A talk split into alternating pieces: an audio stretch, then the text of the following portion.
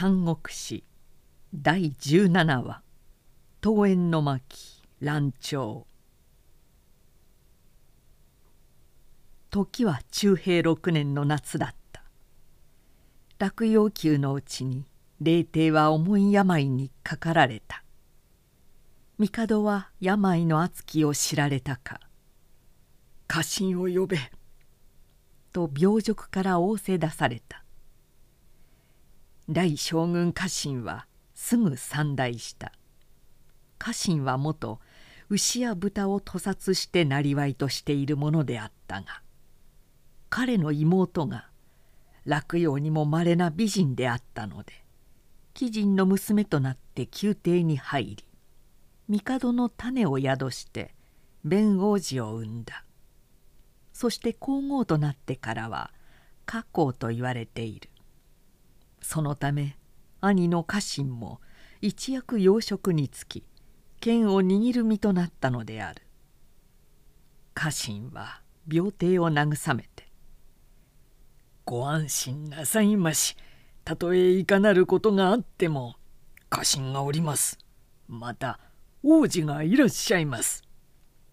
と言って下がった。しかし帝の景色は慰まないようであった。帝にはなお複雑な幽門があったのである。家光のほかに王美人という長期があってその腹にも王子の京が生まれた。家光はそれを知って大いに嫉妬し密かに珍毒を持って王美人を殺してしまった。そしてなさぬ中の王子京を霊帝のおっかさんにあたる東太后の手へ預けてしまったのである。ところが東太后は預けられた京王子が可愛くてたまらなかった。帝もまた家光の産んだ弁よりも京に不憫を感じて偏愛されていた。で十条寺の見跡などが時々そっと帝の病辱へ来てささやいたもし京王子を皇太子に立てたいというおぼし飯ならばまず家光の兄家臣から先に中罰なさらなければなりません家臣を殺すことが好感を断つゆえんです。帝は青白い顔でうなずかれた。事故の病は熱い。いつとも知れない名数。帝は決意すると急がれた。にわかに家臣の屋敷へ向かって「急ぎ三代せよ」と勅令があった。家臣は変に思った。はてな昨日三代したばかりなのに。急に帝の病状でも変わったのかと考えて家臣に探らせてみるとそうでもない。のみならず十条寺の見跡らが何か測っているいきさつがうすうす分かったので「こしゃくなやからそんな手に乗る家臣ではない」と三代しない代わりに平等の諸大臣を仕官へ招いて「こういう事実がある。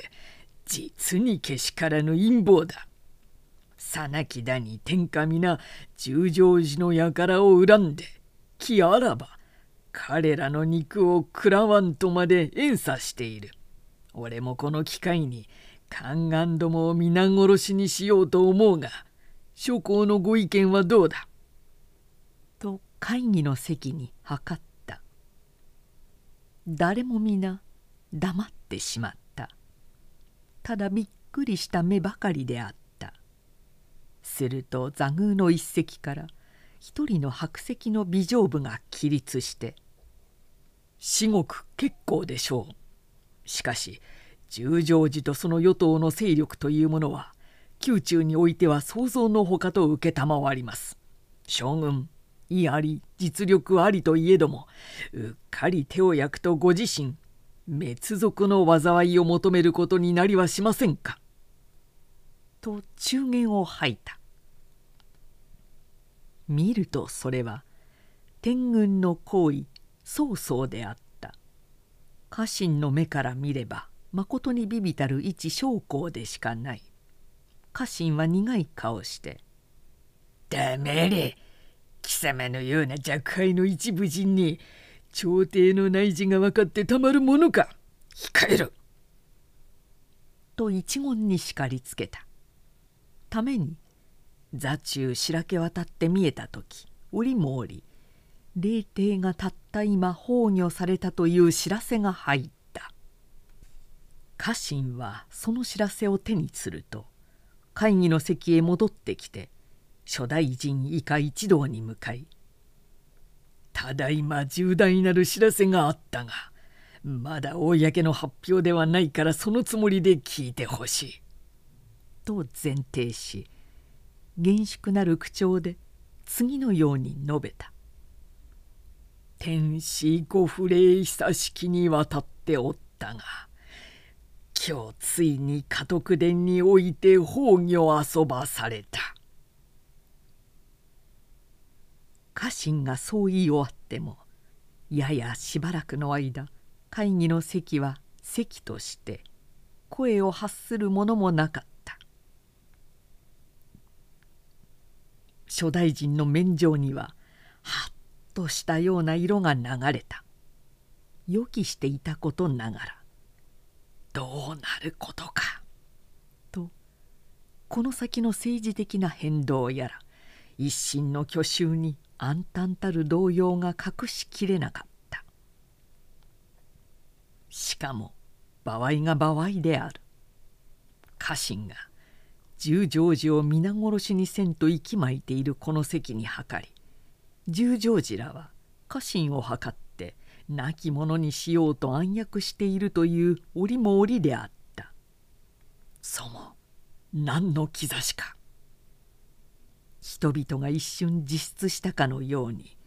暗淡たる器具の底に沈んで「ああ官庁400年の天下も今日から崩れ始める兆しか」というような予感に襲われたのも決して無理ではない。しばし黙祷のうちに人々は亡き霊帝をめぐる近年の宮廷の浅ましい限りの女人と剣謀の争いやら数々の悪性の大敗を胸に呼び返して今更のように深い短足を漏らし合った。霊帝は不幸なお方だった。何も知らなかった。十条寺たちの見せる儀色ばかりを信じられて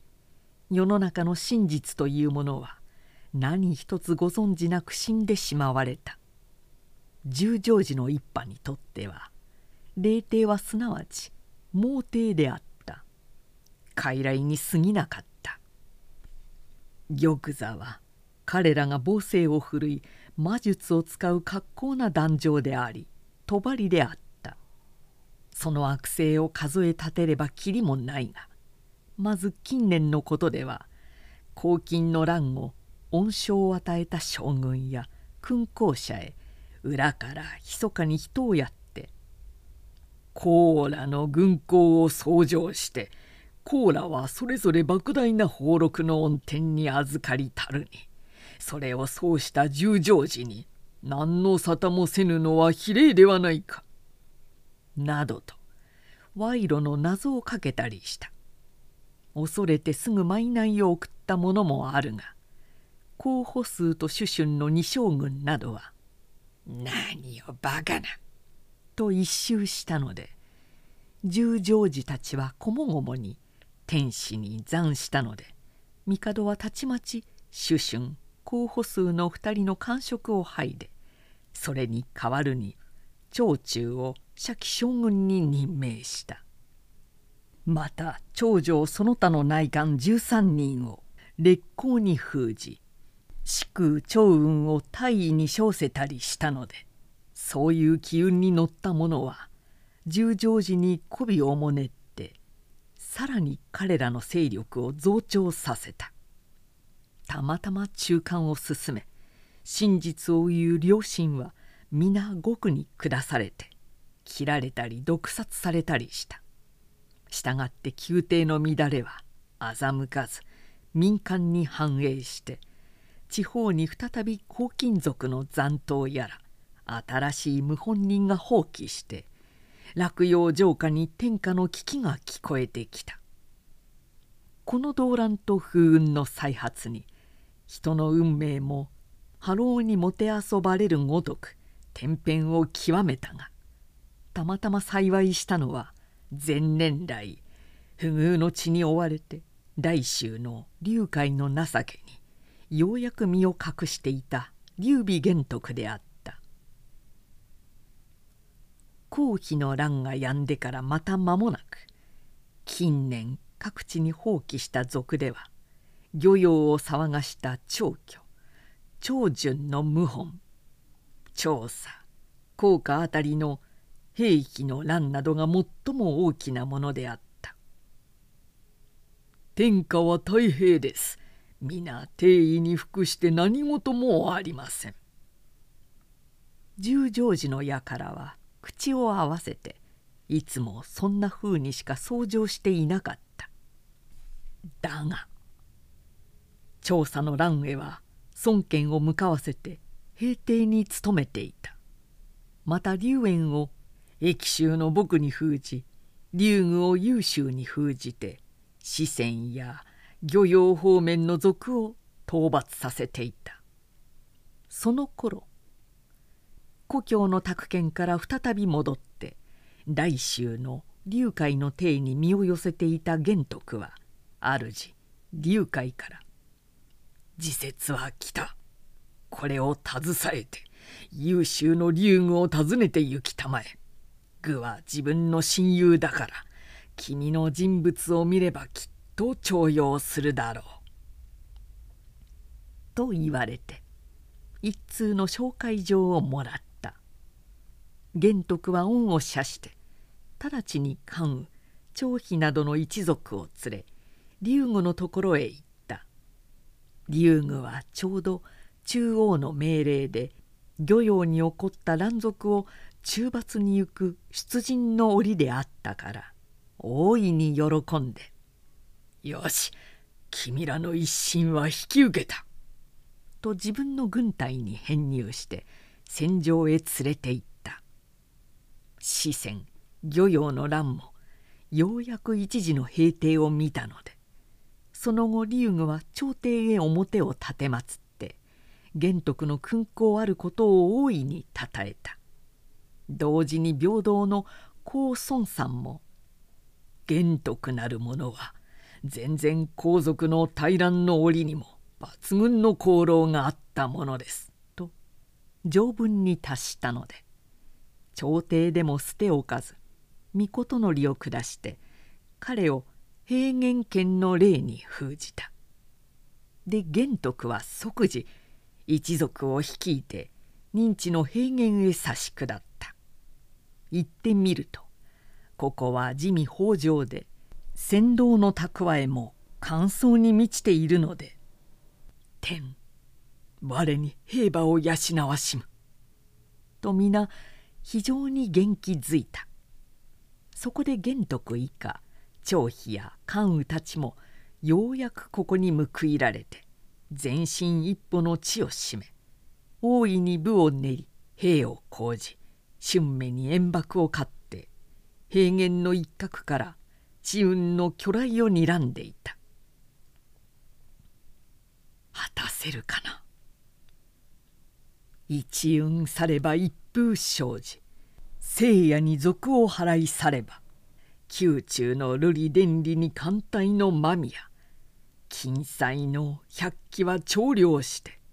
内外いよいよ田地の折から一夜の国風に霊帝は報ぜられてしまった。噴弾はいよいよ噴弾を見るであろう。官室400年の末期僧はようやくここに画法の響きを立てたのである。いかになりゆく世の末やらんと霊帝崩御のよしを知るとともに人々皆色を失って呆然足元の大地が求人の底へめり込むような顔をしたのもあながち平常の心がけなきものとばかり笑えもしないことであった会議の席も席としてしまいしわぶきをするものすらなかったがそこへまた慌ただしく「将軍お耳を!」室外にちらと影を見せたものがあった。家臣に通じている金門の武官藩院であった「ああ藩院か。なんだ」家臣はすぐ会議の席を外し街廊で何かひそひそ藩院のささやきを聞いていた。藩院が告げて言うには十条寺の輩は例によって帝の崩御と同時に防御を凝らし帝の死を隠しておいてまずあなたを宮中に召し後の災いを除いてからもう発し今日王子を立てて御意を継がしめようという魂胆に貢ぎは一決を見たようであります。きっと今に宮中から帝の命をもって将軍に三代せよと使いがやってくるに違いありません。家臣は聞いて「けだものめらいよしそれならそれで俺にも考えがある」。ふんどして会議の段に戻り藩院の密報を諸大臣や並みいる文武官に公然とぶちまげて発表したところへ案の定宮中からお召しという使者が来廷して「天使今ご規則も危うし沈頭に功を命して官室の工事を託せんとのたまわる。急ぎ三代あるべし」とうやうやしく言った「たぬきめ。家臣は藩院へ向かって「こいつを血祭りにしろ」と命じるや否や。再び改宗の前へ立って「もう俺の堪忍は破れた。断固として俺は欲することをやるぞ」と怒鳴った。すると先に中言して家臣に一括された天軍の皇位曹操が再び沈黙を破って将軍将軍今日ついに断を下して刑をなさんとするならばまず天使の意を正してしかる後に賊を討つことを成したまえ!」と叫んだ家臣も今度は前のように黙れとは言わなかった大きくうなずいて「誰が我がために進帝を正して吸血の暴族どもを打ち尽くさんものやある」乱たる目をして集積を見回すと時に彼の声に応じて「司令公位炎症あり」と名乗って立ったものがある。人々の神戸は一斉にその方へ振り向いた。見ればその人は暴走怪異胸広く創建威風をたたえ武芸抜群の優勝とは見られた。これなん菅の死と延安が孫延宝が子延章であった。延章あざ名は本書といい女男女用の名門で門下に多数の理事武将を輩出し彼も現在は官室の司令行為の職にあった。延章は公然と述べた「願わくば自分に精鋭五千を授けたまえ。直ちに金門に入って神帝を擁立し立祭り。多年金帝に救う内官どもをことごとく中滅してみせましょう。家臣は喜んで「行け!」と号令した。この一斉に落葉の多くは一転戦雲の天と修羅の地になったのである。袁紹はたちまち鉄鋼に身を鎧魚輪の近衛兵五千を引っ提げて大入りまで押し通った。王城の八門市中の衛門残らず閉じて戒厳令を敷き入るもいずるも味方以外は断固として一人も通すなと命じた。その間に家臣もまた社記将軍たる武装をして家業準優帝隊などの一族や大臣34名を伴い陸賊と旧門に入り霊帝の棺の前に彼が指示する弁大使を立たせて即座に神帝御即位を宣言し自分の発声で百貫に万歳を唱えさせた。